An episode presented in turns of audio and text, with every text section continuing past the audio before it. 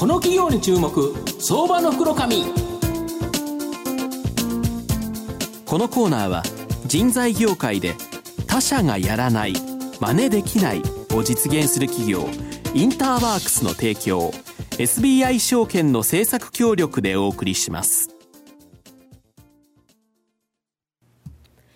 ここからは相場の福の神 SBI 証券投資調査部シニアマーケットアナリスト藤本信之さんとともにお送りいたします。藤本さんこんにちは。毎度相場の福の神こと藤本でございます。僕あのいろんな企業様訪問するんですけどやはり入り口にですねいろんなものを置かれる会社あるんですけど今日はですねあのビリケンさんの像が置いてある。素晴らしい会社ご紹介したいというふうに思います。はいで、え今日ご紹介させていただきますのが、証券コード2882、東証一部上場、イート代表取締役社長の文野直樹さんにお越しいただいてます。文野さん、よろしくお願いします。よろしくお願いします。よろしくお願いします。このイートさんは東証一部上場で、株価今2040円ということで、100株単位ですから、まあ20万円ちょっとで買えるという形なんですが、まあ大阪市中央区本社に本社があってですね、まあ大阪王将ブランド、まあやっぱそのままビリケンさんが置いてあったという形なんですけど、それと実はですね、その大阪王将ということなんで、まあ餃子のですね、絵がドーンとですね飾ってあるという形の会社さんで、まあ、この外食チェーン運営とですね冷凍食品製造が日本柱の企業という形になります。で、前期の売上高では、外食産業が52%、食料品販売業が48%ですね、ほぼ半々の売上高比率となっています。で、冷凍焼餃子においては、まあ、大手食品会社とシェアを二分してまして、まあ、冷凍水餃子の方ではトップシェアという形になります。全国3カ所の工場から全国に製品を配送しておりまして、まあ、スーパー向けにプライベートブランドなど、こちらもですね、製造して、まあ、順調に伸びてます。でお客様向けに外食ではですね店舗でのイートイン中食ではテイクアウトやデリバリー駅中出店でお家で食べる、えー、内食ではですね、えー、内食では、えー、盛況を通じた宅配スーパーなど量販店での販売、まあ、ウェブやテレビを通じたですね通信販売で対応していると、まあ、全方位的に対応という形でですね、まあ、今後、まあ、大きな成長が期待できるですね正販一体型の、まあ、総総合フードビジネス企業という形なんですがあの社長あの外食事業だけとか、はい、食料品製造だけとかですねこういう企業がほとんどだと思うんですけど、はい、なんで御社はですねちょうど売上上高がほぼ半々で両方やってるんですかね。あのもともと外食創業の会社ですけども、はい。はい、その外食の事業をその長年やっていてて、うん、どうしてもその流行り廃りっていうのがあって、うんうんうん、そして天候とかにも左右されがちで、うん、ですから企業としてその継続して確実に発展しながら成長していく上では、うん。うん、外食事業と家食事業のその二軸でやってる方がより安定するだろうっていうふうな考え方があって。それでその食料品販売製造の方に、あの参入しまして。なるほど、えーで今はちょうど外食事業と食料品販売事業のそのちょうど二軸で進めていってると、現実にその今年の8月なんかは雨の影響で外食店舗の売り上げがああまり芳しくなくて、うん、実際その大阪王将でも8月は昨年対比96.5%だったのが、さすがに雨でね、はい、はい、ですけどもそんな時期に8月において、うん、えーと、食料品販売事業すなわち冷凍食品の方は125%まで上がっていますので、はい。はい、そこは外食と家食を補完しているというふうなことがあの言えてると思うんです。なるほど、えー、そしてさらには僕たちその食品メーカーという、うん、あのなりわいをしてますので、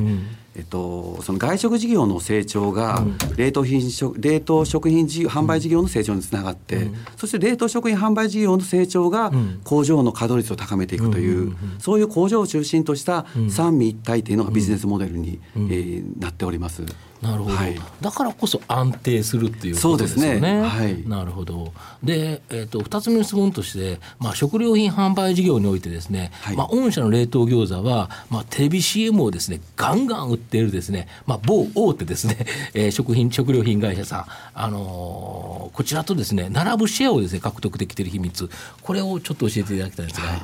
やはりあの僕たちの強みは実際に外食店舗を400店舗ぐらい持っているっていうふうな、うん、このことが一番強みになっています。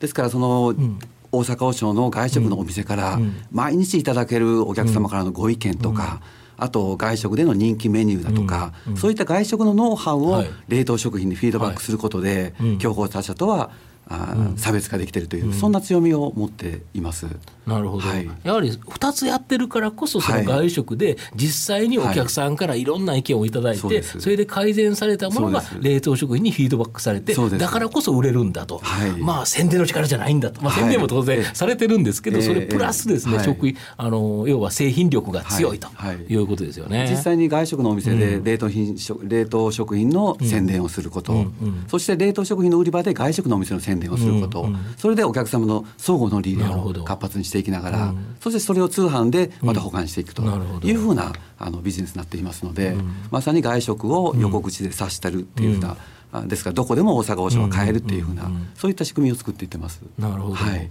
で外食事業ですね。御社の場合、まあ大阪王将もあれば、たあの太陽のトマト麺とかですね、いろんなですね業態あるんですけど、はい、最近期待の新業態が出て、はい。はい、なんかローストビーフが山盛りなんですけど、この油そば、ローストビーフ油そばビースト、なんかあのこの時間帯にちょっときついあの商品なんですけど、お腹ちょっと空いちゃうんですけど、まあここがですねすごくあの今後注力されていくそうなんですけど。それなぜなんですかね？今あの我々の成長戦略として、はい、その外食事業を現,、現在の400数十店舗から1000店舗にしていこうというふうな計画を持っています。はいそのためにも、大阪王将だけじゃなくて、うん、えー、次の新しいその、ラーメンチェーンを、作っていきながら、フランチャイズ展開で成長させていこうというふうな構想の中でできたのが、ローストビーフ油そばビーストなんです。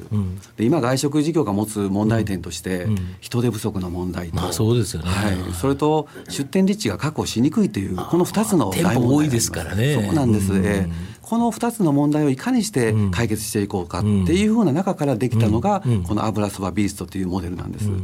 この商売はあの小さなお店でできるということ、そして非常に専門性が高いんだけども、そんなに技術を要しないというふうなこと、そしてあのラーメンチェーンという部類になりますけども、うん、油そばをメインに置いてるわけで、うん、ますのでそのスープがいらないということがあります。でラーメン店でスープがいらないということは、うん、まずは技術がいらない、そして人手がかかりにくい、ストレスがない、しかもそれは光熱費削減につながっていく。そしてしかもそれはゴミの発生が極力、あの最小限に収まるということで、まさにエコな時代にぴったりのフランチャイズシステムなんです。我々これエコチャイズって言って社内で呼んでまして、え今のその、うん、比較的そのフランチャイズのオーナー様が飲食外食産業をしにくい中で、そのあの問題を解決したあのビジネスになってるんじゃないかなっていうふうに思っています。これこの山盛り乗っているこのローストビーフが真空調理でできてるんですよね。はい、そうですね。だからそのパサパサじゃなくて、えー、本当にしっとりしてて美味しいんですよね。そうですね。我々これシルクロースト製法というふうに社内で呼んでますけども。はいあの真空低温調理で、はい、えー、作りました、うん、そのローストビーフを、うん、しかもそれを急速冷凍さすことによって、はい、素材の味を閉じ込めて、はい、えー、店舗で食べる時もジューシーな味が再現できるという、うん、そういう独自の製法で、あの材料供給を本部からお店の方にするようにしています、うん、店舗の方ではそれを、うん、あの袋を開けて、えー、盛り付けするだけであのいかにもその専門店の味で、うん、えー、こう技術職人が、作ったようなローストビーフに、が再現できるというような、そういうあの仕組みになっています。すごいですよね、まあ、都内4店舗ですけどこれ、はい、かなり広がりそうですよね。そうですね。まずは100店舗を目指して、あの成長あの展開をしていきたいなというふうに思っています。なるほど、はい。まあ、社長最後の質問なんですけど、まあ、御社の今後の成長を引っ張るもの成長戦略、い、かがですかね、やはり我々は食品メーカーとしての立ち位置ですので、うん、自分たちの工場稼働率の向上が工場稼働率が高まるのが一番利益の源泉になってきます。で現在今工場が工場では内製化率は35%ですから、まだまだそこには伸びしろがあるというふうに思っています。従いまして自社製品の製造量を増加すること、うん、で内製化率を高めていくこと、うん、そのためにも店舗を出店していく、うん、あるいは冷凍食品の、うん、えー、今は羽根付き餃子がメインですけども、うん、餃子のアイテムをさらに増やしていくこと、うん。そしてその冷凍だけじゃなくてドライとか業務、うん。えー、と業務用だとか、あそういうこうあのジャンルにも入っていくことで、工場の稼働率をさらに高めることを、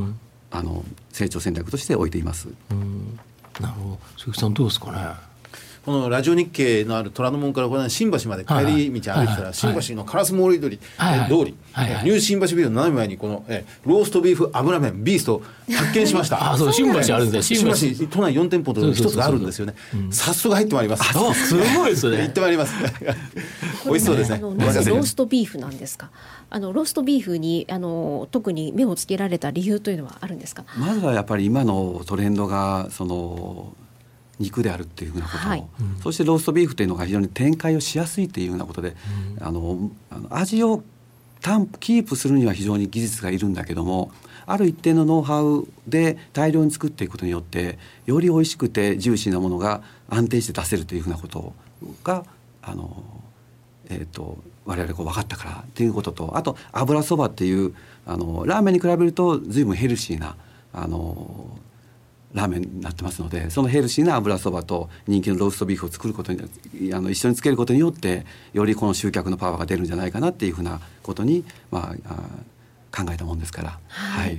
この写真を見ますと本当美味しそうですよね。で店舗によってあれですねちょい飲み需要も対応されてるんですよね。そうですね。えー、やはり飲食店っていうのはその地域密着がすべてですから、うん、場所によってはちょい飲みができる、うん、場所によっては、うん、あそのえー、と油そばだけじゃなくてご飯も食べれるというふうな、少しずつオプションで変更させていきながらより地域密着を目指していきたいと思っています。なるほど、はい最後ちょっとまとめさせていただきますとこの E ターンさんは消費者の外食中,、えー、中食内食すべてのですね需要を満たすことが可能だと。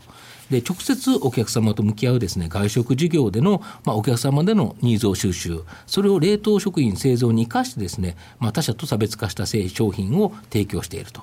で今後はやはり内製化比率を高められることによって、まあ、さらなる収益増を期待できるという成長企業だと思います。今日は証券コード2882東証一部上場イート代表取締役社長の文野直樹さんにお越しいただきました。文野さんどうもありがとうございました。ありがとうございました。藤本さん今日もどうもありがとうございました。ありがとうございました。東証一部証券コード6032人材業界で他社がやらない真似できないを実現する企業インターワークスは製造業の求人掲載数ナンバーワンを誇るサイト工場ワークスを中心に9つのメディア3つの事業を展開しております。新たな雇用の創出から産業界や企業を支え働くエネルギーに満ちた社会を作り出す。東証一部証券コード6032インターワークスのこれからにぜひご注目ください。この企業に注目相場の福のこ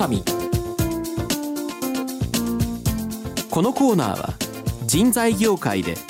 他社がやらない真似できないを実現する企業インターワークスの提供 SBI 証券の政策協力でお送りしました。